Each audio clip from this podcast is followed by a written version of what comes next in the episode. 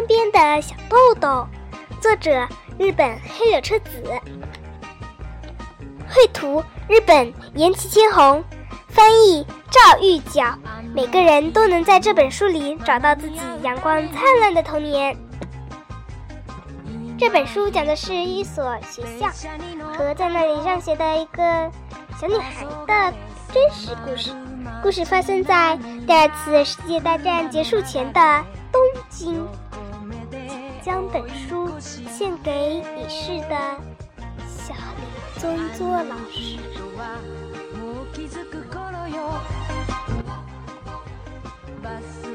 不能跳。放学回家的路上，快到家的时候，小豆豆在路边发现了一堆好东西，那是一座大沙山。不在海边，却有这么一大堆沙子。听说过这么好的事吗？简直像是在做梦一样。小豆豆立刻兴奋起来，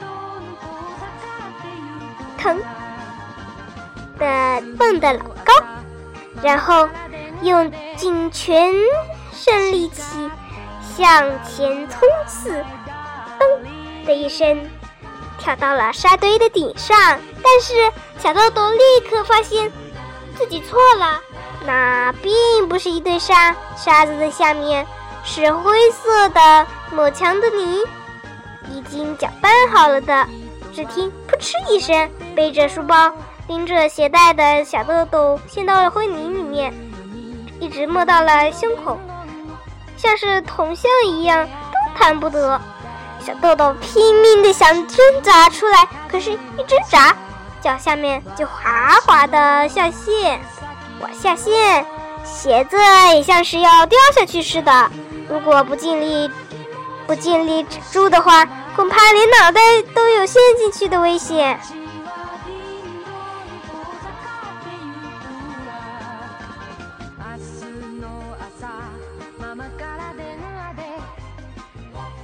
小豆豆只好保持左手提鞋带的姿势，一动不动地站在灰泥中，不时地向路过的不认识的小阿姨小声叫一声“哎”，可人家以为都是小孩子在做游戏，微笑着走过去了。傍晚，天色已经有些昏暗，沿路来找小豆豆的妈妈。看到了他从沙滩里露出来的脑袋，不禁大吃一惊。小妈妈赶紧找来一根木棒，一头递给小豆豆，用力把小豆豆从沙山里拉了出来。如果妈妈用手拉，他自己的脚也会陷进沙堆里去。小豆豆全身上下都是灰泥的抹墙泥，仿佛成了一堵墙。妈妈说。以前不是说过了吗？看到有什么有趣的东西，不能立刻就跳上去，要在旁边先仔细看看，知道到底是什么之后，才能决定怎么做。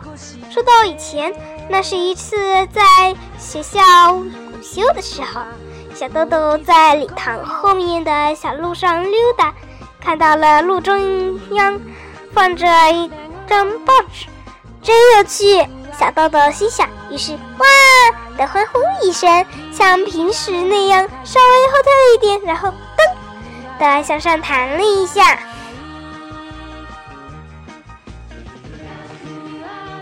朝着报纸的正中央全力的冲过去。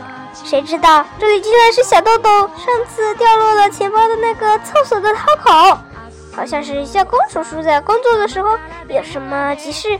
走开一下！为了挡住抽吸，他就取下了混凝土盖子的套口，上盖了一个盖了一张报纸，所以小豆豆就这么扑哧的一声掉进了厕所。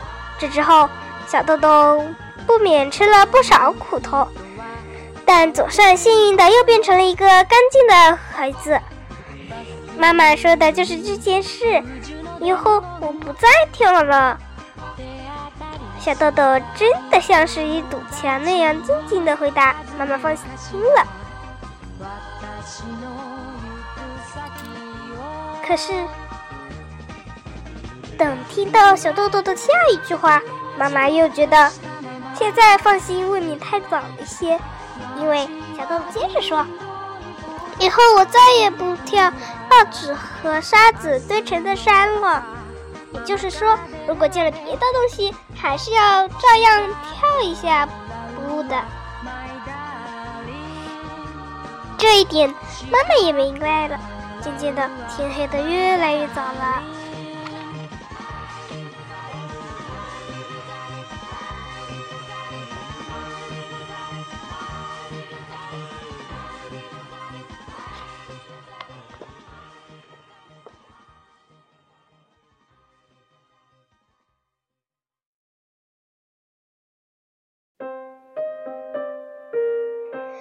大家。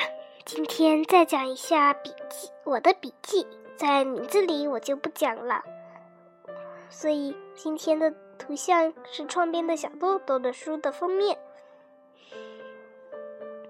大家，今天我要讲的主题是神之画笔。你们都知道了金银花的秘密吧？也可以说是你们都知道了神之金银花的秘密吧。神之金银花是一个非常神圣的花，但是它们的颜色是用神之画笔画成的。那神之画笔的机构是什么呢？今天的主题就是神之画笔的机构。欢迎大家收听。